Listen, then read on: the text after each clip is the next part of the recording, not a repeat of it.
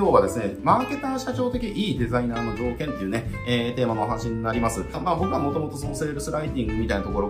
でね、こうマーケティング入ってきた人間だから、まあデザイン畑出身じゃないわけですよ。ただね、あの、こうセールスライティングの世界でよく言われてることがあって、まあ要はこれセールスライターとか、そういった広告文作る人が、えっ、ー、と、自分のサービス売りたい時にまあよく使う、まあ僕はポジ最初からポジショントークだと思ってるからあんま、あの、言ってこなかったんですけど、まあ僕のね、その、ホームグラウンドではよく、ライターの人たちが自分のライティングサービスを売るのに、まあよく使ってる言葉があるわけです。で、まあロジックっていうのかな。えー、それ何かっていうと、えー、かっこいいホームページを作っても集客できないんだよって、売れあの売れるホームページ作らないと集客できない。だからデザインっていうのは、あの実はそんな重要じゃないんだみたいなことをやっぱ、セールスライターとかの方って、まあよくね、言うんですよね、ポジショントークで。だけど、僕はね、それ最初から違和感あって、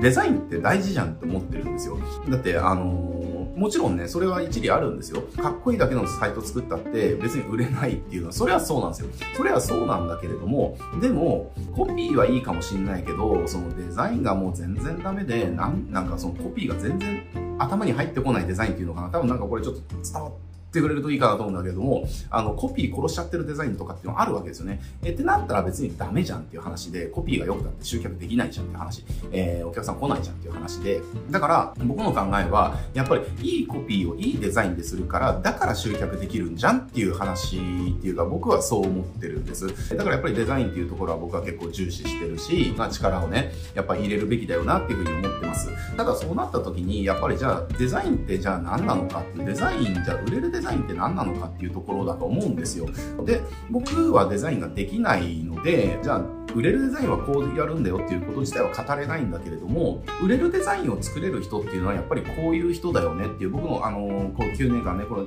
マーケティングっていう世界にこうどっぷり使ってやってきたこう9年間の中で、やっぱりいろんなデザイナーさんとこう関わらせていただく機会もあったし、えー、お仕事させていく機会もあったし、ね、デザイナーをやられてる方のサポートとかね、っていうのをまあたくさんしてきました。で、その中で、えっ、ー、と、やっぱりね、その、結果ですよね。要はそのデザイナーさんが儲かってるとかじゃなくて、そのデザイナーさんが担当したデザインの案件が、え反応が良かったとか、まあそうした部分での結果が出してるデザイナーさんっていうのは、やっぱりこの共通点が、あの、結構強くあるなっていうのが2つありますんでね、これ、デザイナー探してる、えーと、方とかっていうのは、やっぱりね、この共通点持ってる方を選ぶと、売れるデザインしてくれる可能性っていうのが非常に高まりますので、えー、まあこれちょっと、このポイントね、あの、デザイナーさんを選ぶときに見てもらうといいんじゃないかなというふうに思います。じゃあね、あの、2つ何か、えー、っていうと、1つ目が、えっ、ー、と、コピーを理解して、できてるかどうかですね。これやっぱね、うちの中でもそうですけれども、あのー、やっぱりコピーって意図を持って書くわけですよ、全部のね。3000文字だろうと5000文字だろうと1万文字だろうと、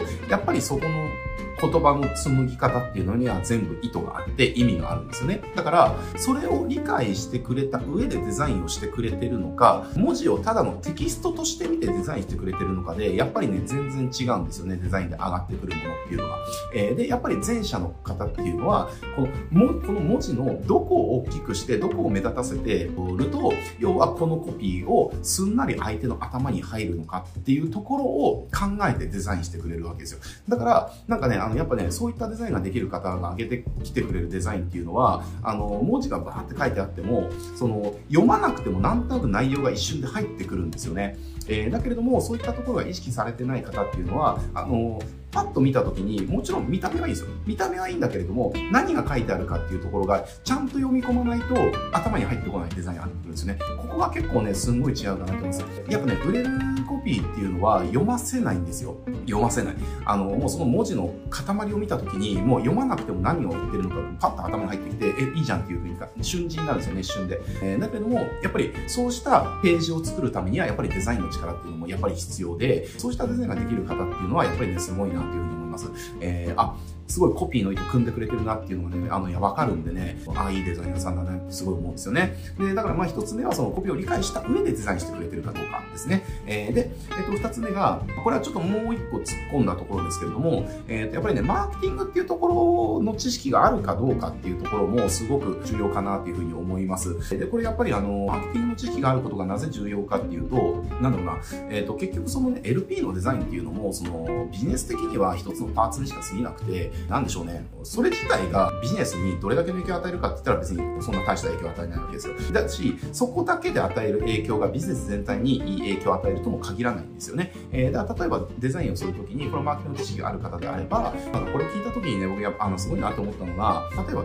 ターゲットが普段どういったデザインとか、どういった色とか、えー、に反応してるのかっていうところをちゃんとリサーチして反映するとかね。えー、あ、そういうところを見てるんだっていうね。だからこれ例えば、あの、じゃあなんかこう、意識が高い、えっ、ー、と、じゃあキャリアウーマンみたいな方に何か売るときっていうのは、じゃあそういった方が見てるメディアとかね、本とか雑誌とか、えー、そうしたデザインのなんか、あの、雰囲気に寄せるとかね。っていうことをやるわけですよ。だけれども、これやっぱあの、デザインっていうところだけしか見られてない場合って、なんかそれを単体で見ちゃって、あの、そういった売るっていうところの意識っていうのかな。やっぱり自分が普段見慣れてるものなんか似たような感じで出されたら、やっぱりついつい見ちゃうっていうことがあると思うんですよね。だからそれが全然違ったら、あの、やっぱり、あ、これ私の関係ないやつだっていうね、なんか受ける雰囲気から、あの、ちょっと離脱しちゃうっていうか、えー、っていうことも起きると思います。だから、あの、そういったマーケティング的に、あの、こういった人たちっていうのはどういったことを好んで、どういった行動をして、みたいなね、っていうのをね、ちゃんとこう、普段から学ばれてる方っていうのは、やっぱり、そのデザインでお客さんの気を引くっていうことを、やっぱ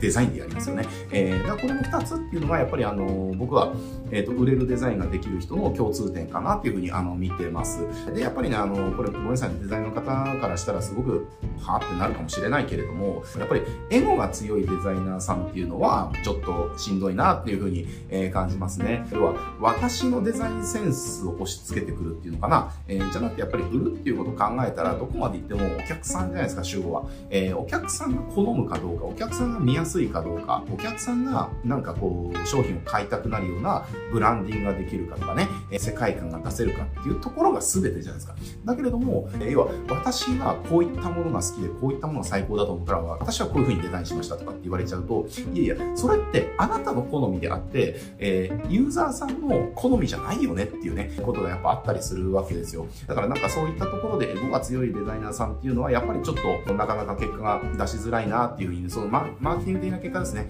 あの、デザインがいいや悪いじゃないですよ。あの、デザインのかっこよさっていうのは、やっぱりそのデザイン学んでる方がやってれば、みんなかっこいいですよ。かっこいいんだけれども、やっぱり売るっていうところに繋がるってことを考えたときに、やっぱりエゴが強いデザイナーさんっていうのは、ちょっと、あの、うんって思うことは僕の経験上多々ありましたねっていうのはありますね。だからなんでしょうね、あの、すごいビジネス的な感じのことをやってるのに、なんかちょっとポップっぽいデザインが好きだから、すごいポップっぽくなるみたいな。えー、いやいや、これちょっと固めなね、ビジネス系のなんか、あの、情報なんだけれども、それでこのフォント使うみたいな、ちょっと世界観違いすぎませんか？みたいなね、えー、感じなわけですよ。まあそういった感じで、やっぱちょっとね、エゴが強い方っていうのはちょっと厳しいかなっていうのが、ちょっと僕の経験的にあります。で、やっぱりその、え、あのー、コピー理解してるとか、マーケをね、こう学んでるっていう場合っていうのは、そのエゴっていうのが、あの、や、まあ、そんなになくなってくるんで、どうすればこのお客さんにね、えー、より見てもらえるだろうかとか、どうすればこのコピーがより伝わるようなね、デザインができるだろうかっていうところを考えてデザインしますから、まあそんな感じで、これ社長とかね、あの、フリーランスの方っていうのをデザインさんにお願いするとかっていうこと多々あると思うんですけれども、あの、その時にやっぱりこの2つですね。で、特に1つ目はやっぱり特に重要かなというふうに思います。コピーを殺さないデザインができるのかどうかっていう、まあ僕はちょっとね、コピー、セールスライター側からちょっと見ちゃってるんで、やっぱりコピー重視っていうところはあるんですけれども、その辺をね、あの、すごく意識してデザインをしてくれる方がいたら、やっぱりその方っていうのは、あの、売れるデザインができる可能性っていうのは非常に高いと思いますますので、まあそうした方に依頼をしていくとですね、あの、要はデザインの力で、えっ、ー、と、じゃあ5の結果だったのが10の結果にできるとか、えー、という結果を出しやすくなると思いますので、ぜひね、あの、そっち側の方を見つけてもらうといいんじゃないかなと思います。はい、じゃあ今日これで終わります。ご視聴ありがとうございます。